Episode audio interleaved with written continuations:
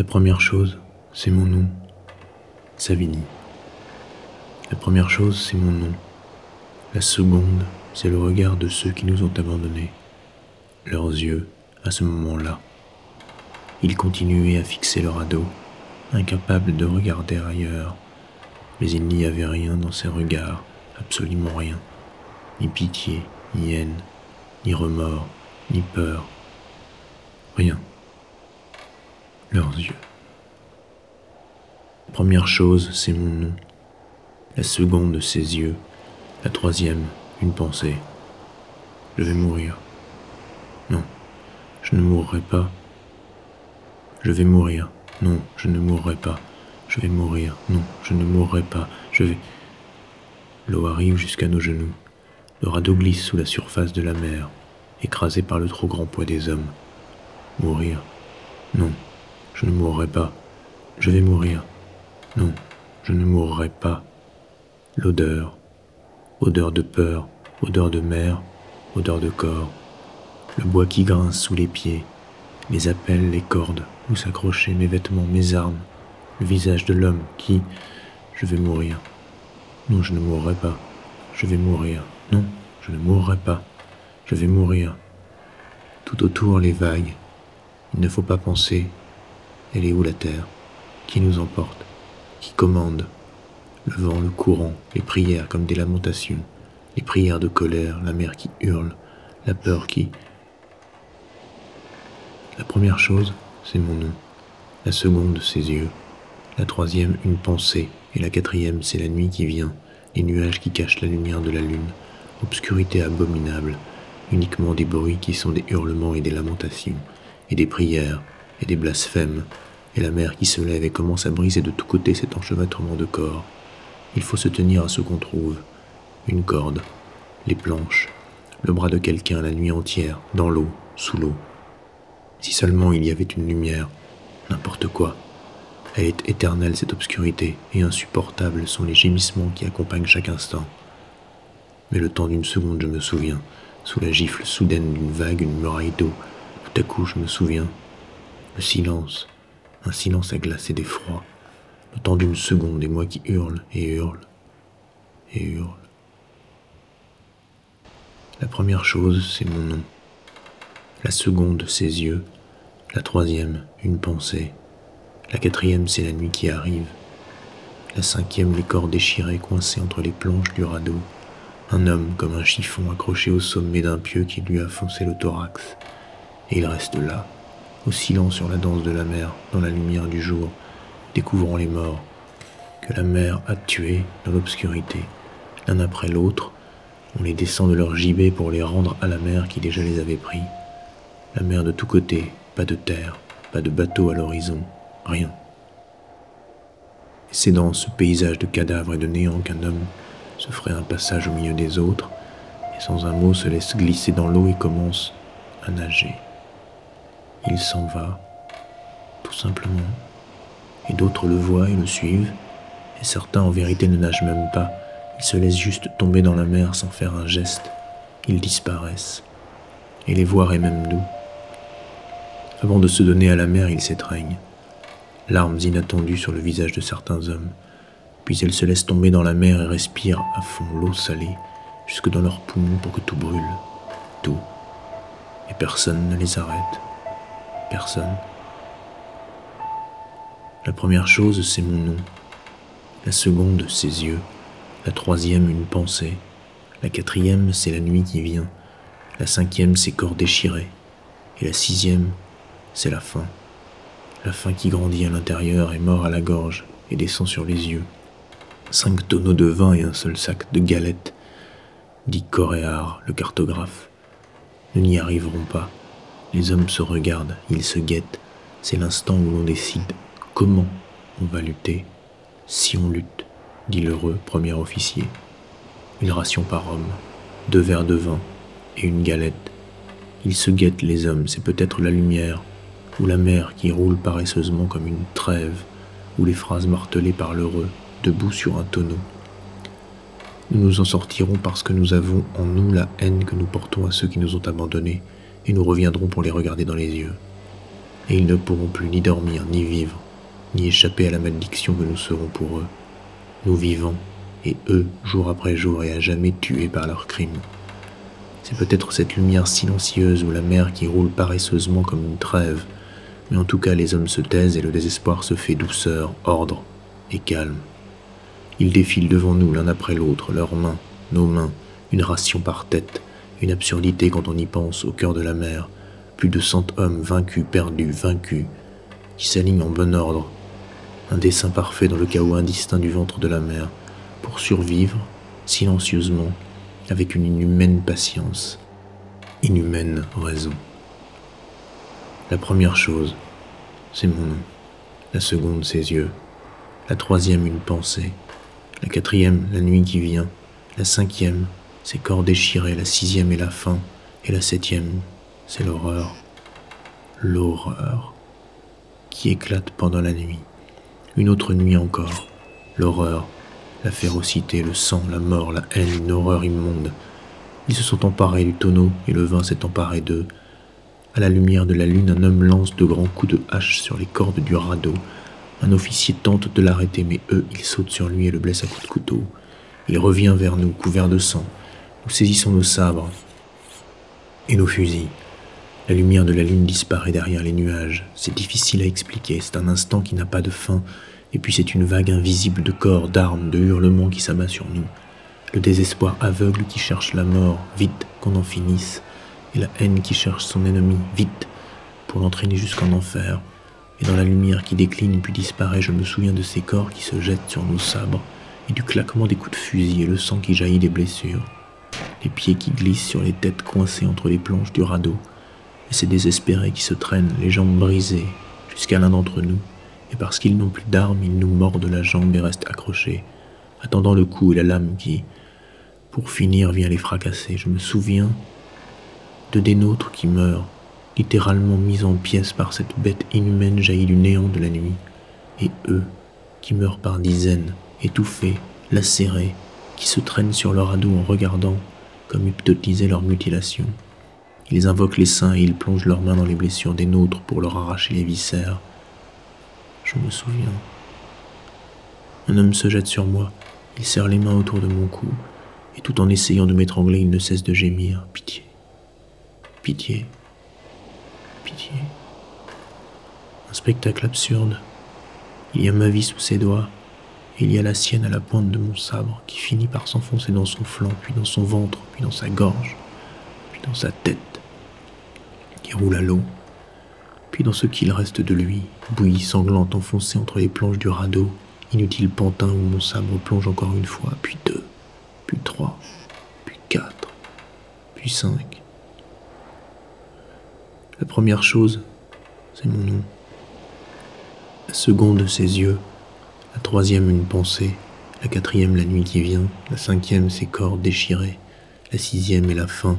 La septième, l'horreur et la rituelle.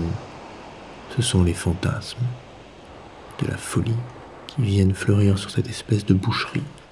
Champ de bataille abominable lavé par les vagues, partout des corps, des morceaux de corps, des visages verts ou jaunâtres, du sang coagulé sur des yeux sans pupilles, des blessures béantes, des bouches tailladées comme des cadavres que la terre aurait vomis, cataclysme inextricable de morts, de mourants, chaussées pavées d'agonie encastrées dans le squelette branlant du radeau, où les vivants, les vivants, déambulent, volant aux morts des petites choses misérables, mais surtout s'évadant l'un après l'autre dans la folie, chacun à sa manière, chacun avec les fantômes que tire de son cerveau la faim, la soif, la peur, le désespoir. Des fantômes. Tous ceux qui voient la terre, terre, ou bien un bateau à l'horizon. Ils crient et personne ne les écoute.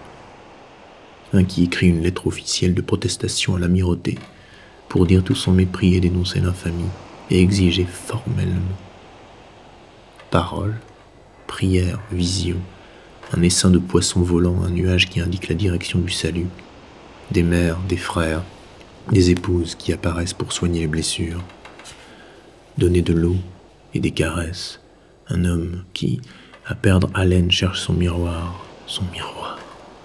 Est-ce que quelqu'un a vu son miroir?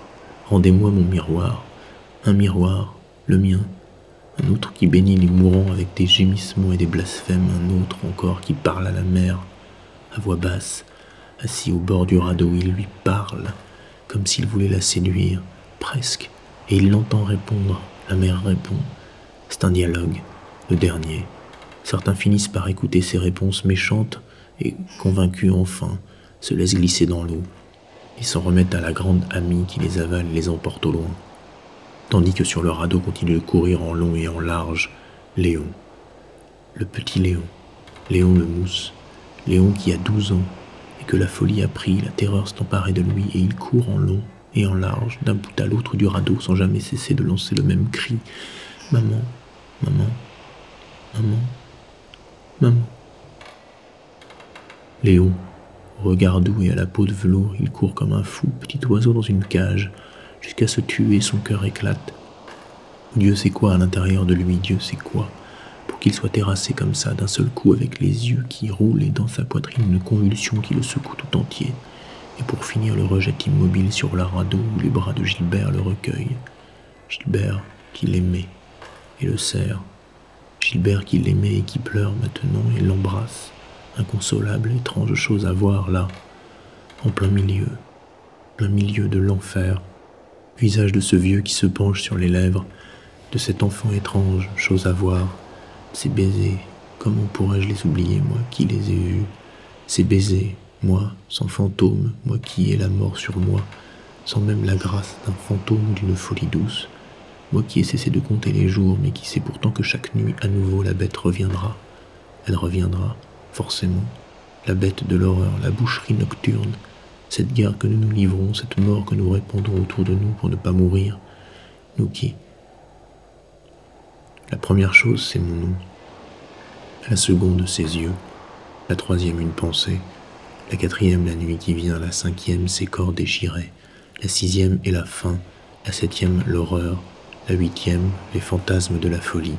Et la neuvième, chair aberrante, chair qui sèche sur les haubans des voiles, chair sanguinolente, chair, chair humaine dans mes mains, sous mes dents, la chair de ces hommes que j'ai vus, qui étaient là, chair d'hommes vivants puis morts, tués, déchiquetés, emportés par la folie, la chair de ces bras et de ces jambes que j'ai vus combattre, chair détachée des os, une chair qui avait un nom et qu'à présent je dévore, fou de faim des jours et des jours à mastiquer le cuir de nos ceintures et des morceaux de tissu.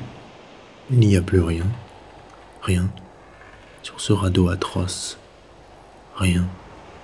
De l'eau de mer et de la pisse refroidie dans des gobelets de fer blanc, les morceaux d'étain gardés sous la langue pour ne pas devenir fou de soif, et la mort qu'on n'arrive pas à avaler, et les cordes trempées de sang et de sel comme la seule nourriture qui est le goût de la vie jusqu'à ce que quelqu'un, aveuglé par la faim, se penche sur le cadavre de son ami, et en pleurant, et en parlant, et en priant, détache un morceau de sa chair, et comme un animal se l'emporte dans un coin et commence à le sucer, puis à mordre dedans, puis à vomir, de nouveau à mordre, triomphant rageusement du dégoût pour arracher à la mort une dernière ouverture sur la vie chemin abominable que pourtant l'un après l'autre nous prenons, tous égaux désormais à nous transformer en bêtes, en chacals muets.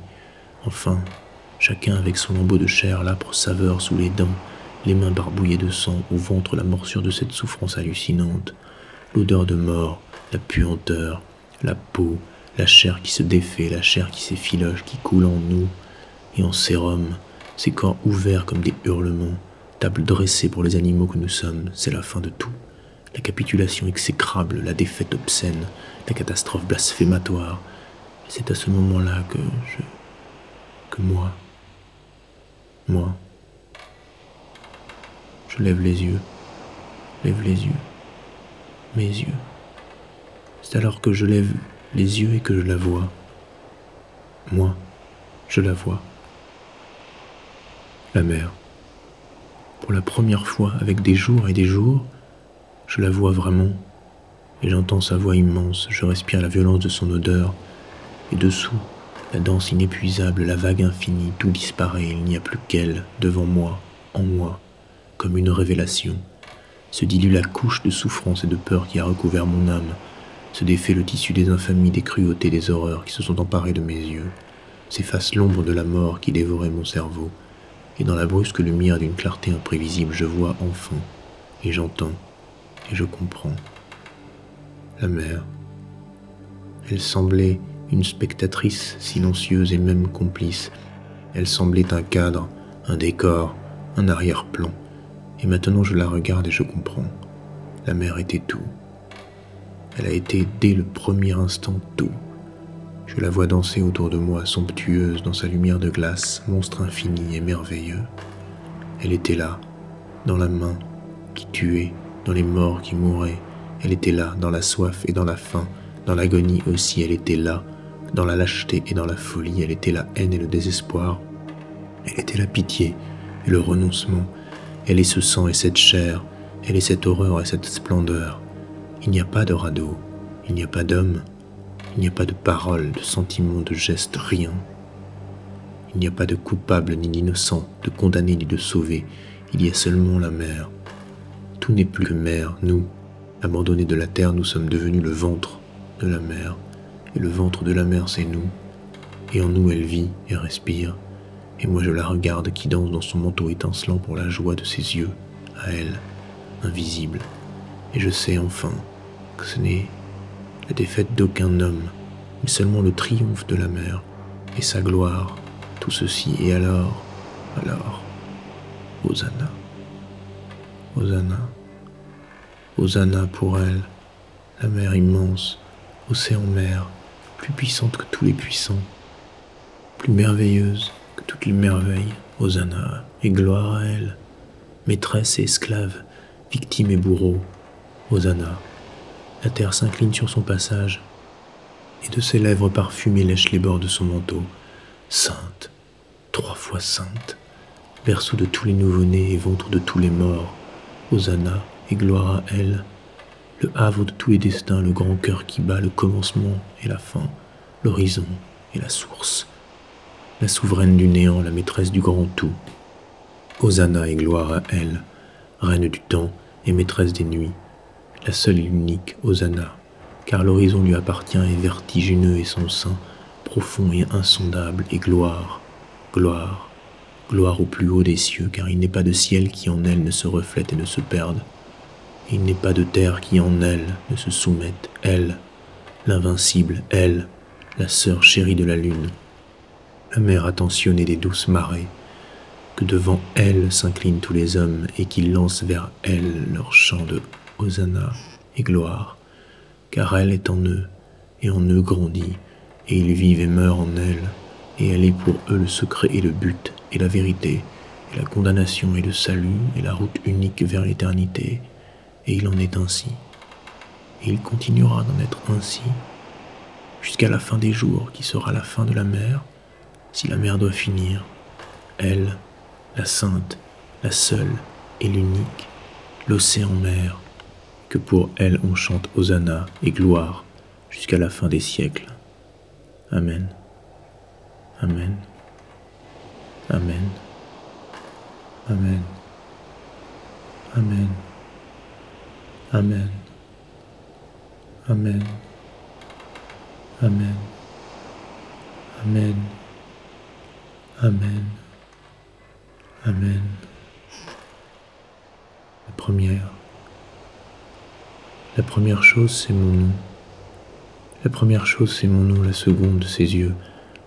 La première chose, c'est mon nom, la seconde, de ses yeux. La troisième, une pensée. La quatrième, la nuit qui vient. La première chose, c'est mon nom.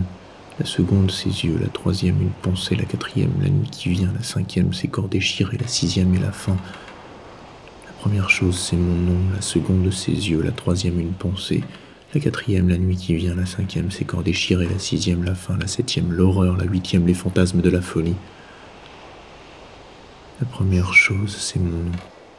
La seconde, ses yeux, la troisième, une pensée, la quatrième, la nuit qui vient, la cinquième, ses corps déchirés, la sixième, c'est la fin, la septième, l'horreur, la huitième, les fantasmes de la folie, la neuvième, c'est la chair, et la dixième, c'est un homme qui me regarde et ne me tue pas. Il s'appelle Thomas. De tous, il était le plus fort parce qu'il était malin. Nous n'avons pas réussi à le tuer. L'heureux a essayé la première nuit. Coréard a essayé. Mais il a cette vie, cet homme. Autour de lui, ils sont tous morts, tous ses compagnons. Nous sommes restés quinze sur le radeau, dont lui. Il s'est tenu longtemps dans le coin le plus éloigné de nous. Puis il a commencé à ramper lentement et à s'approcher. Chaque mouvement est un impossible effort, je le sais, moi, qui suis immobile ici, depuis la dernière nuit, qui ai décidé d'y mourir. Chaque parole est un effort abominable, et chaque mouvement une insupportable fatigue. Mais lui, il continue de s'approcher, il a un couteau à la ceinture, et c'est moi qu'il veut.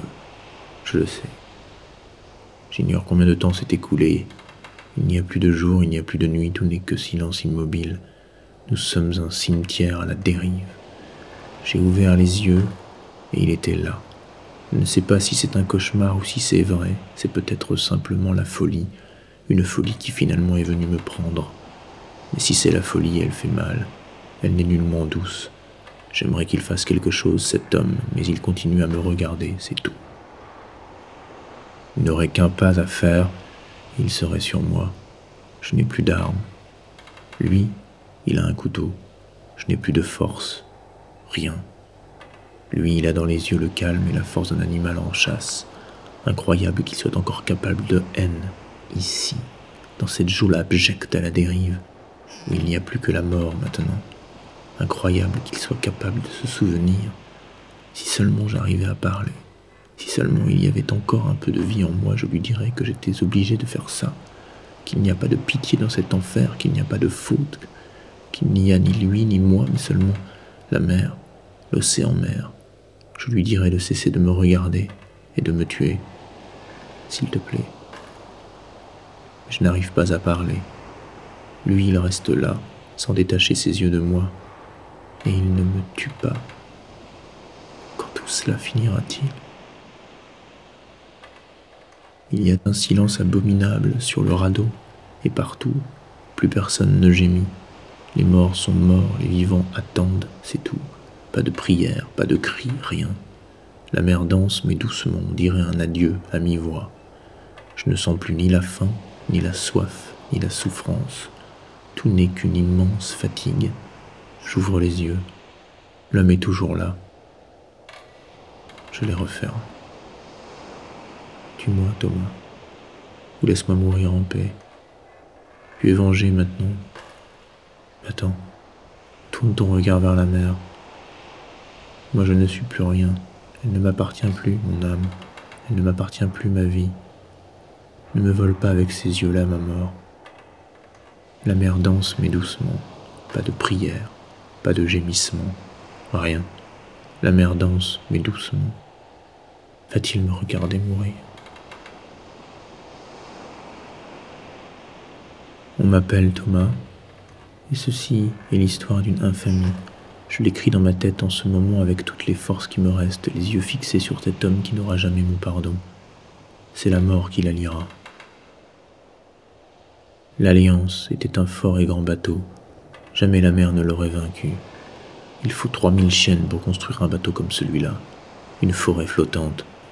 C'est l'imbécilité des hommes qui l'a perdu. Le capitaine Chaumaret consultait les cartes et mesurait la hauteur des fonds. Mais il ne savait pas lire la mer. Il ne savait pas lire ses couleurs. L'Alliance s'en alla finir sur le banc d'Arguin sans que personne soit capable de l'arrêter. Étrange naufrage. On entendit comme un gémissement sourd monter des entrailles de la coque, puis le bateau s'immobilisa, légèrement couché sur le flanc. Immobile. Pour toujours. J'ai vu des navires magnifiques lutter contre des tempêtes féroces et j'en ai vu quelques-uns rendre les armes et disparaître au milieu de vagues hautes comme des châteaux. C'était comme un duel. Superbe. Mais l'Alliance, lui, n'a pas pu livrer bataille une fin silencieuse. Il y avait une grande mer quasiment plate tout autour. Son ennemi, il était en lui, pas devant, et toute sa force n'était rien avec un ennemi pareil. J'en ai vu beaucoup des vies faire naufrage de cette manière absurde, mais des bateaux, jamais. La coque commençait à craquer. Ils décidèrent d'abandonner l'alliance à lui-même, et ils construisirent ce radeau où il puait la mort avant même qu'on le mette à l'eau. Les hommes le sentaient et se bousculaient autour des canaux pour échapper à ce piège. Il fallut pointer les fusils sur eux pour les y faire monter. Le commandant promit et jura qu'on n'allait pas les abandonner, que les canaux remorqueraient leur radeau, qu'il n'y avait aucun danger. Et ils se retrouvèrent entassés comme des animaux sur cette grande barque sans remords, sans dérive, sans gouvernail.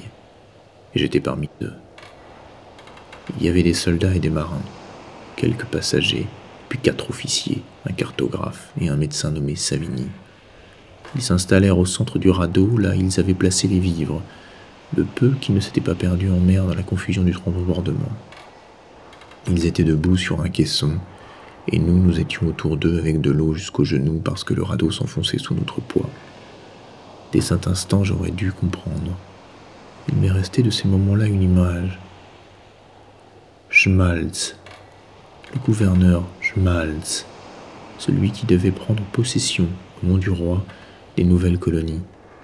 Ils le descendirent le long du flanc tribord, assis dans son fauteuil, le fauteuil velours en or, et lui assis dedans, impassible. Ils le descendirent comme ils auraient descendu une statue. Nous, sur ce radeau encore amarré à l'Alliance, mais luttant déjà contre la mer et la peur, et lui, là, qui descendait suspendu dans le vide vers son canot, séraphique, comme des anges qui se descendent des cintres dans les théâtres des villes, se balançant, lui et son fauteuil comme un pendule. Et je pensais alors, il se balance comme un pendu dans la brise du soir. Je ne sais pas à quel moment précis ils nous ont abandonnés. Je luttais pour rester debout et garder Thérèse près de moi, mais j'entendis des cris, puis des coups de fusil. Je levai les yeux, par-dessus des dizaines de têtes qui ondoyaient et des dizaines de mains qui fendaient l'air.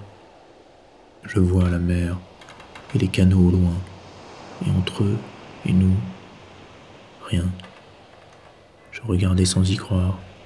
Je savais qu'il ne reviendrait pas. Nous étions entre les mains du hasard. Seule la chance aurait pu nous sauver. Mais la chance, les vaincus n'en ont jamais. Thérèse était une jeune fille. Je ne sais pas vraiment quel était son âge, mais elle avait l'air d'une jeune fille. Quand j'étais à Rochefort et que je travaillais sur le port, elle passait en sortant des paniers de poissons et elle me regardait. Elle me regarda jusqu'à ce que je tombe amoureux d'elle. Elle était tout ce que j'avais là-bas. Ma vie pour autant qu'elle vaille quelque chose, et elle. Quand je m'enrôlai dans l'expédition vers les nouvelles colonies, je parvins à la faire engager comme cantinière. Et c'est ainsi que nous partîmes, embarqués tous deux à bord de l'Alliance. Ça ressemblait à un jeu, quand j'y repense, ces premiers jours, ça ressemblait à un jeu. Si je sais ce que ça veut dire être heureux, pendant ces nuits-là, nous l'étions. Lorsque je me retrouvais au nombre de ceux qui devaient monter sur le radeau, Thérèse voulut venir avec moi. Elle aurait pu monter dans un canot, mais elle voulut venir avec moi. J'essayais de la persuader de ne pas faire cette folie, que nous nous retrouverions à terre, qu'elle ne devait pas avoir peur, mais elle refusa de m'écouter. Il y avait des hommes grands et forts comme des rocs qui pleurnichaient, qui suppliaient pour avoir une place dans ces canaux maudits, qui sautaient du radeau au risque de se faire tuer pour échapper à ça. Et elle, sans un mot, elle monta sur le radeau, cachant toute la peur qu'elle avait. Elles font des choses quelquefois, les femmes. Ça vous tue. Toi, même dans une vie entière, tu ne serais pas capable un seul instant d'avoir cette légèreté qu'elles ont elles, quelquefois. Elles sont légères de l'intérieur. De l'intérieur. Les premiers moururent pendant la nuit, emportés en mer par les vagues qui balayaient le radeau. On entendait dans l'obscurité leurs cris s'éloigner peu à peu. À l'aube, il manquait une dizaine d'hommes. Certains gisaient coincés entre les planches du radeau, piétinés par les autres. Les quatre officiers avec Coréard, le cartographe, et Savigny le médecin prirent la situation en main. Ils avaient les armes et le contrôle des vivres. Les hommes se fiaient à eux. L'heureux, un des officiers fit même un beau discours. Il fit installer une voile et dit Elle nous portera jusqu'à terre, et là nous poursuivrons ceux qui nous ont trahis et abandonnés. Et nous ne nous arrêterons pas tant qu'ils n'auront pas goûté à notre vengeance.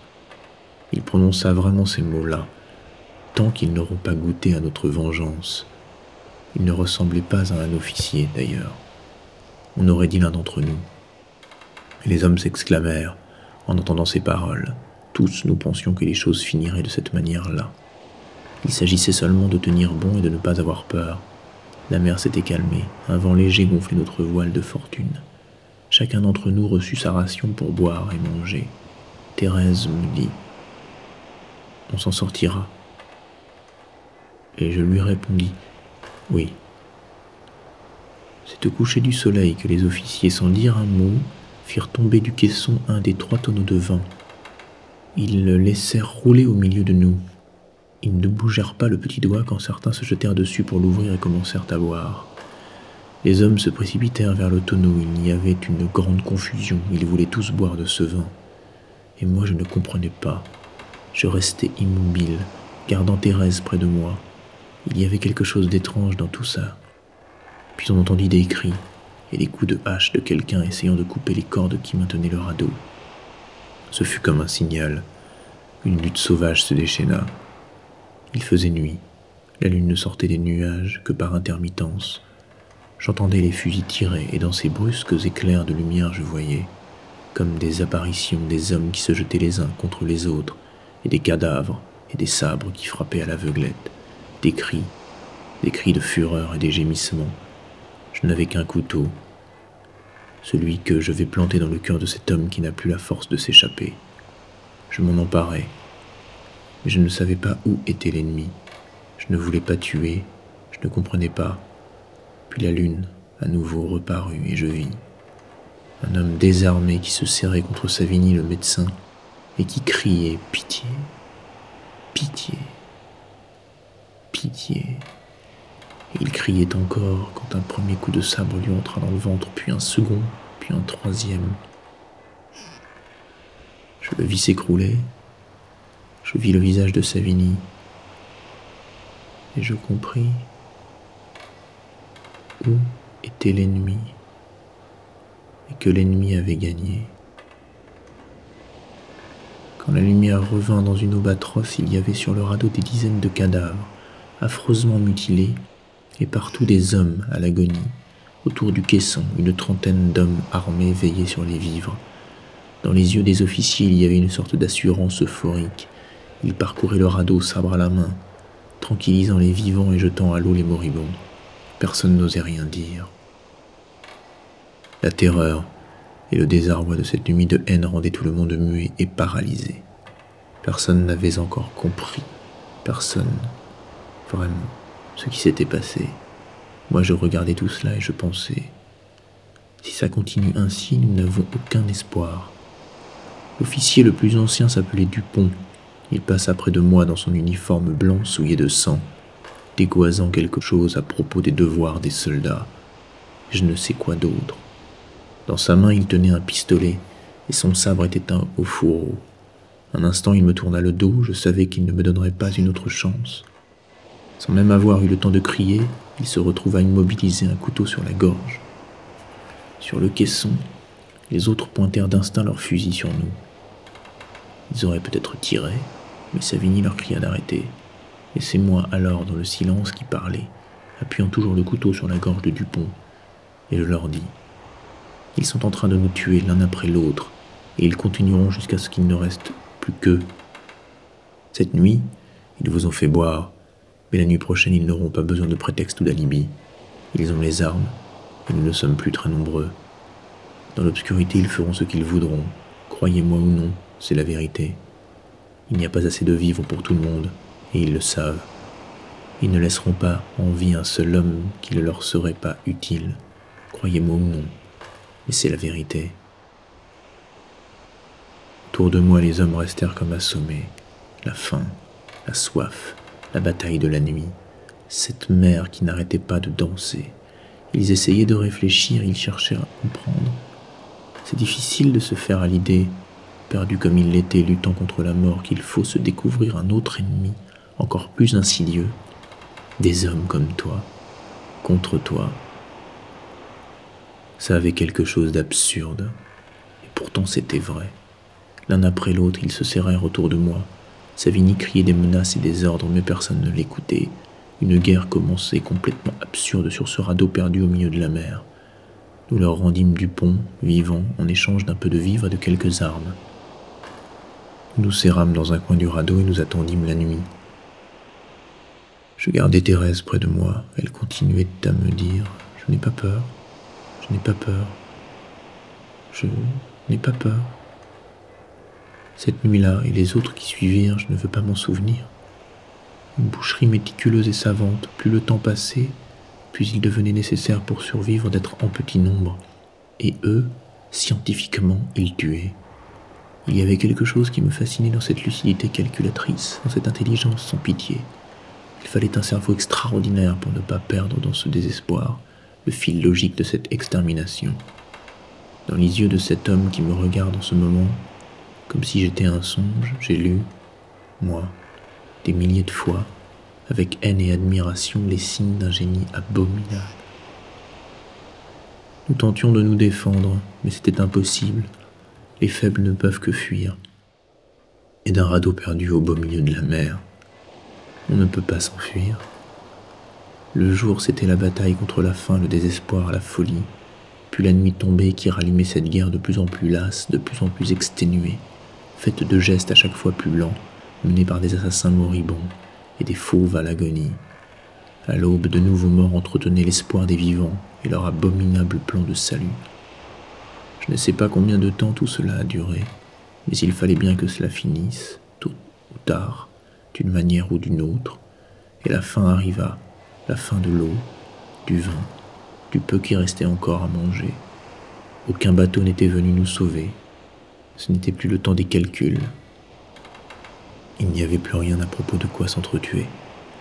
Je vis deux officiers jeter leurs armes à l'eau et se laver des heures durant, obsessionnellement dans l'eau de la mer. Ils voulaient mourir innocents. C'était tout ce qu'il restait de leur ambition et de leur intelligence. Tout ça pour rien? Ce massacre, leur infamie, notre colère, tout ça, absolument pour rien.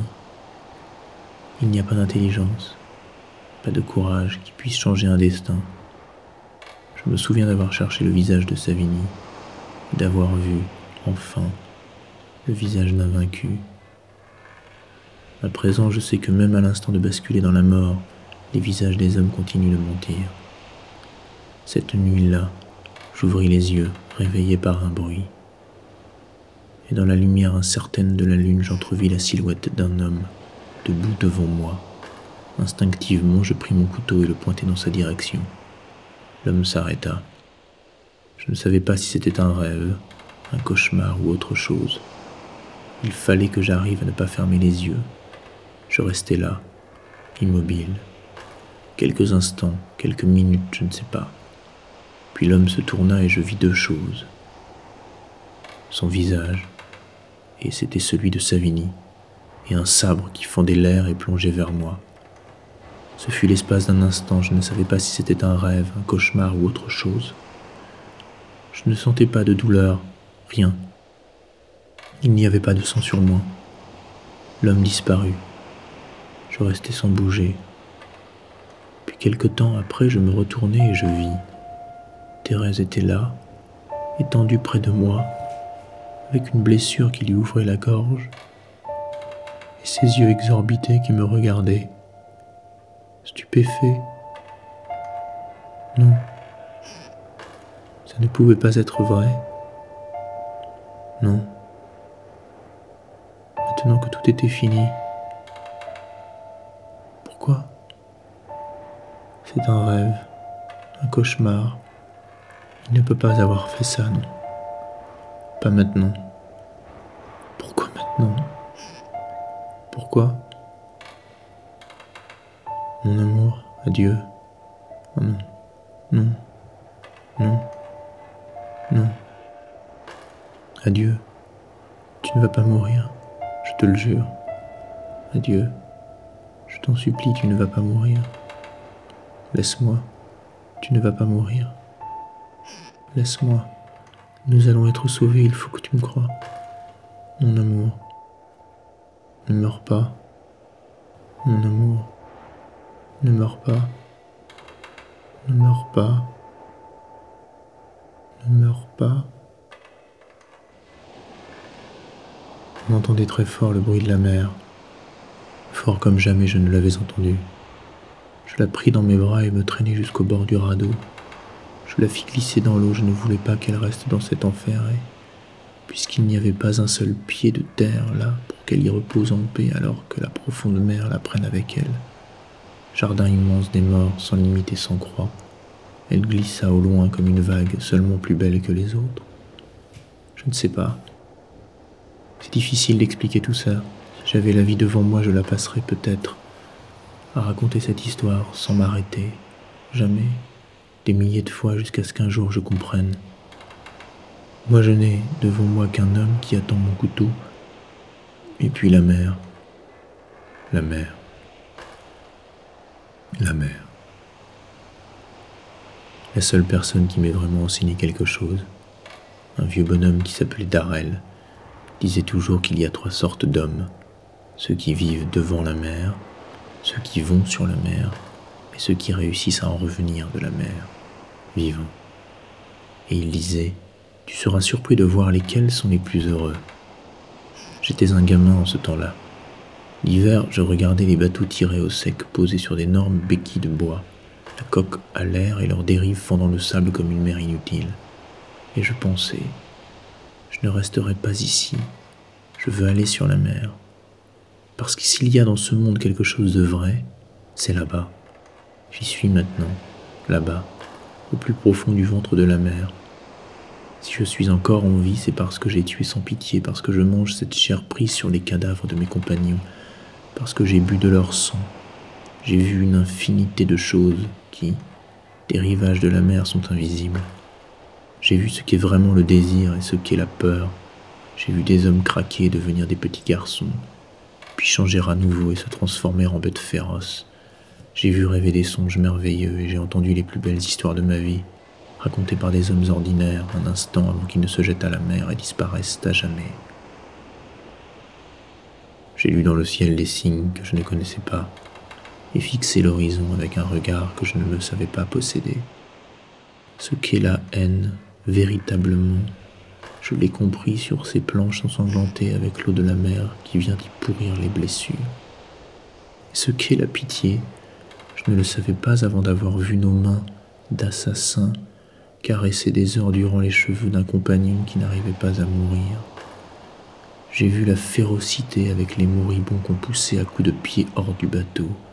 J'ai vu la douceur dans les yeux de Gilbert qui embrassait son petit Léon. J'ai vu l'intelligence dans les gestes avec lesquels Savigny ciselait son massacre. Et j'ai vu la folie dans ces deux hommes qui, un matin, ont ouvert leurs ailes et se sont envolés dans le ciel. Dussé-je encore vivre mille angles qu'amour serait à jamais le nom du poids si léger de Thérèse entre mes bras, avant qu'elle ne glisse au milieu des vagues. Et destin serait le nom de cet océan mer infini et superbe. Je ne me trompais pas, là-bas sur le rivage, pendant ces hivers-là, quand je pensais que la vérité était ici. J'ai mis des années à descendre au fond du ventre de la mer. Mais ce que je cherchais, je l'ai trouvé. Les choses qui sont vraies, même celle-ci de toutes la plus insupportablement et atrocement vraie.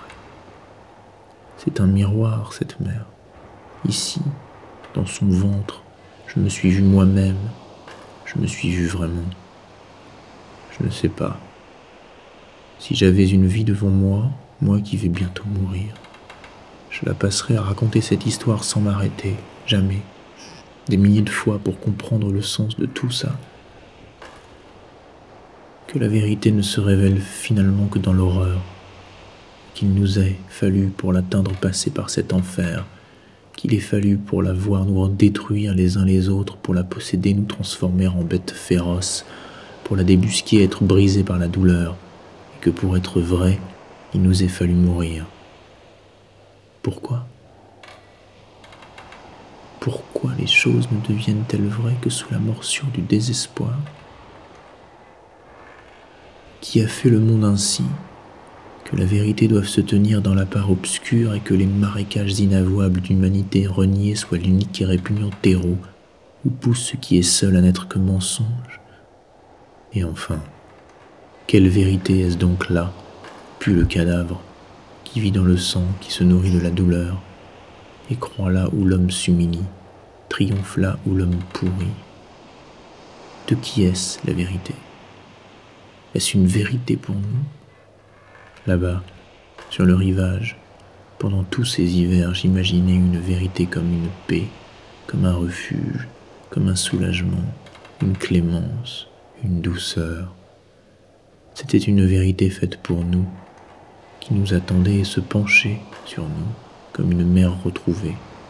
Mais ici, dans le ventre de la mer, j'ai vu la vérité faire son nid, méticuleusement et parfaite. Et ce que j'ai vu, c'est un oiseau rapace, magnifique dans son vol et féroce. Je ne sais pas. Mais ce n'était pas à ça que je rêvais, l'hiver, quand je rêvais d'elle.